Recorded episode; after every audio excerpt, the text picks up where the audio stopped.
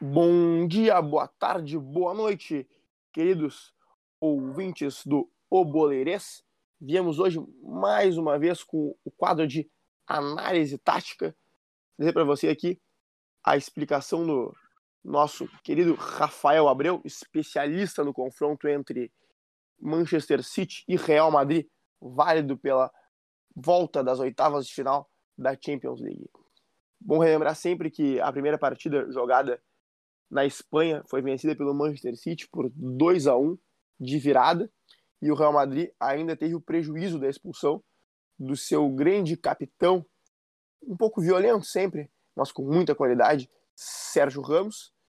E agora joga na Inglaterra o Manchester City com a vantagem no placar, buscando avançar para as quartas de final da UEFA Champions League. Então, Rafael Abreu, conte para nós como deverá ser essa partida e a sua opinião, qual o prognóstico? Olá, olá, um salve a todos que estão nos ouvindo mais uma vez aqui. Então, como disse o, o Pacheco, vou trazer aqui a análise um pouquinho do, do, jogo Manchester City contra o Real Madrid, jogo na Inglaterra, né? Como o Pacheco falou, o, o jogo de ida foi 2 a 1 para o Manchester City, então o Manchester City conseguiu criar vantagem fora de casa e está trazendo para casa esse jogo agora, que com certeza vai ser um jogo muito bom, de muita qualidade. O, o, Manchester City, vou trazer aqui inicialmente a, a, a, as prováveis escalações, como eu acredito que os times venham a campo, tá?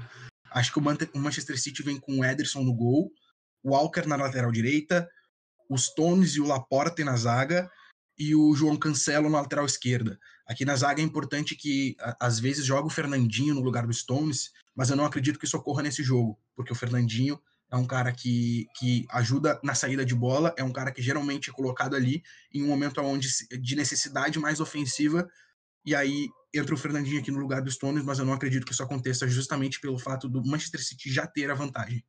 Então, Stones e Laporte na zaga.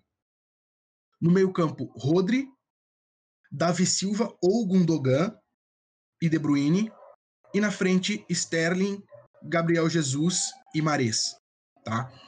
No meio-campo ali, acho que tem a principal possível alteração aqui do time, tá? Que é o Gundogan ou, ou o Davi Silva, tá? Naturalmente, com o Davi Silva em campo, a gente tem um time mais ofensivo, um time de um pouco mais de posse de bola, um time que ataca um pouco mais os espaços e que marca mais lá em cima, tá? E, o, e com o Gundogan em campo, a gente acaba tendo uma maior povoação no meio campo, acaba tendo um pouco de mais contundência na marcação. E eu acredito aqui que jogue até, inclusive, o Gundogan, tá? Porque, como eu disse antes, o City não precisa sair para buscar o resultado. O City precisa fechar os espaços que o Real Madrid pode vir a querer aproveitar. E aí, com o Gundogan, isso faria mais sentido, fechando os espaços ali e, e controlando a partida, controlando a posse de bola, totalmente dentro do estilo do Manchester City. O City tem duas grandes ausências, que é o lateral esquerdo Mendy, que está suspenso, e o centroavante ídolo uh, um, uma referência dentro do, do, Manchester City, que é o Agüero, né, que está lesionado e não, e não vai para essa partida, possivelmente nem jogue mais nessa temporada. Falando um pouco do Real Madrid, tá? O Real Madrid pro, possivelmente vem a campo com Courtois, Carvajal na lateral direita, Varane, Militão na, na dupla de zaga, o Mendy na lateral esquerda, o meio-campo com Casemiro, Kroos e Modric, e na frente, Hazard de um lado, Vinícius Júnior do outro e o Benzema na frente. A única grande ausência aqui no time do Real Madrid é o Sérgio Ramos, como falou o Pacheco antes. Foi suspenso, foi expulso no jogo de ida, então o Sérgio Ramos não joga, por isso o Militão no lugar dele. É uma grande ausência para o time do Real, porque é o capitão, é o líder, é a referência aqui.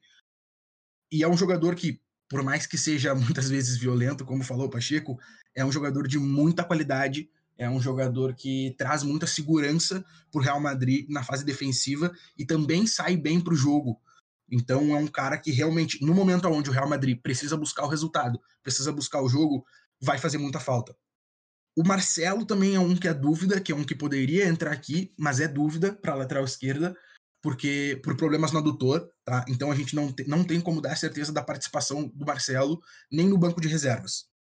Falando um pouquinho sobre o jogo, tá? são dois times que têm diversas similaridades, principalmente na fase de na fase inicial do jogo, de saída de bola, desde o campo de defesa, desde um tiro de meta ou algo ou, ou algo nesse sentido, tá? Uh, são times que aproveitam bastante a largura do campo, que alargam o campo, que jogam afunilados de um lado para atrair a marcação e virar a bola para outro lado para conseguir se jogar com maior espaço. O, dali para frente, depois se tem algumas pequenas alterações no, no estilo de jogo de um para outro. Acho que o Real Madrid é um time que acaba sendo um pouco mais incisivo nesse, né, a partir do, do, do segundo terço do campo. É um time que acaba sendo mais veloz, sendo mais vertical e atacando mais o gol de forma mais rápida mesmo. Enquanto o City trabalha um pouquinho mais a bola, tentando criar mais espaços, abusando da amplitude do campo o tempo inteiro, virando bolas de um lado para o outro, até que a bola caia nos seus meios, no Davi Silva, no, no principalmente no De Bruyne, aonde se cria algo novo ali, ou até cria espaços do, na, nos lados, por onde entra um Mares ou entra um Sterling. Então é basicamente esse o formato do City.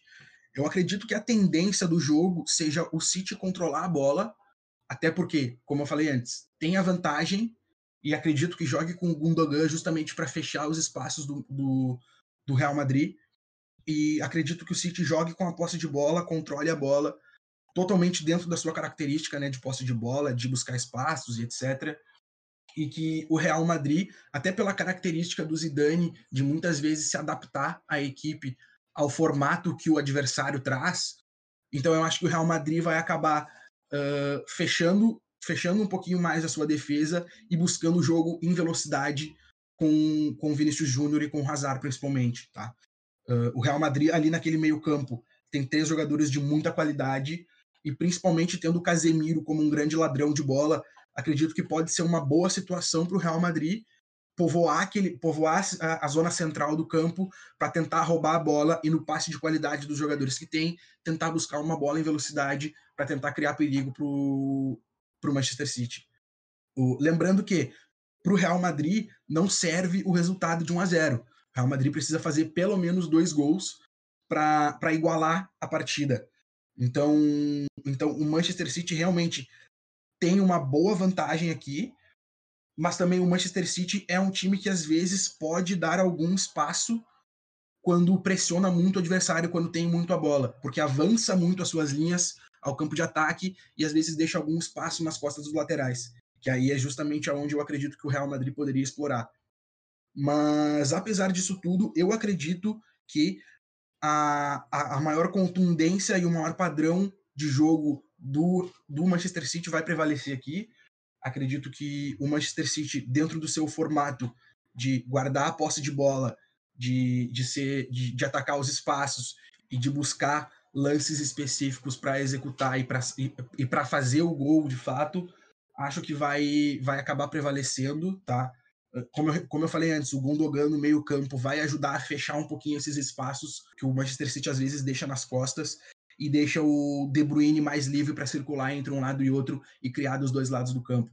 Então eu acredito que o Manchester City vai ser capaz de segurar o Real Madrid nesse jogo, acho que é, é, bem possível que saiam gols, saiam gols dos dois lados, porque são duas equipes de muita qualidade técnica, são duas equipes bem treinadas, mas acredito que aqui o Manchester City vai prevalecer. Vale lembrar que o Real Madrid, por mais que tenha sido campeão, não vinha jogando tão bem, chegou a ganhar alguns jogos de 1 a 0 com pênaltis, só, e, e só isso, criando muito pouco. Acabou sendo campeão porque o Barcelona conseguiu ser pior ainda, mas o Real Madrid não vinha jogando bem, não vinha fazendo grandes atuações. O Manchester City não ganhou o campeonato, mas vinha jogando melhor do que o Real Madrid. Então, um comparado com o outro, o Manchester City vinha melhor e eu acredito que realmente isso vai fazer diferença. Acredito que o time do Guardiola vai acabar saindo prevalecido desse confronto. Bom, Abreu, uh, eu queria te perguntar mais algumas questões rapidamente. Primeiro, o, o quanto tu acha que, que vai fazer falta para a equipe do Manchester City o seu grande artilheiro com o Agüero? O quanto tu acha que o Real perde em relação ao time que foi tricampeão da Champions League recentemente, mesmo mantendo a mesma estrutura de time, sem sua grande estrela e melhor jogador daquela época, Cristiano Ronaldo, e também, como tu bem salientou antes ali, o Guardiola é um treinador que sempre busca jogar da sua mesma forma, independente de onde estiver, enquanto que o Zidane é um treinador que sempre se adapta muito ao estilo do adversário para tirar o melhor da partida. Mas eu, eu vejo aqui uma situação bem, bem ao contrário, na verdade. Aqui eu acredito que seria melhor para o Real Madrid buscar o resultado e seria muito confortável para a equipe do Manchester City se adaptar à maneira como o Real Madrid deverá vir para cima e, e com facilidade sacramentar essa classificação. E por último, também eu gostaria de salientar que é um grande confronto entre Zidane e Guardiola. Os dois vão batalhar por essa classificação, mas nós sabemos que os dois jamais batalhariam por um pente, por exemplo. é verdade. É, falando um pouquinho sobre a questão do Agüero, cara, é, eu acho óbvio que o Agüero faz muita falta. O Agüero é um grande jogador, é um ídolo no Manchester City, é uma referência muito grande, mas quem entra no lugar dele, que é o Gabriel Jesus, tem jogado muito bem, tem feito boas atuações e tem conseguido substituir a altura do Agüero. Então eu acho alô, que assim... mãe, alô Tite. então eu acho que assim, a, às vezes a presen... se tu for comparar a ausência do Agüero com a ausência do Sérgio Ramos, eu acho que quem perde mais aqui é o Real Madrid, porque o City consegue ter um substituto mais à altura, mais próximo da altura do, do Agüero, do que é o Militão em relação ao Sérgio Ramos.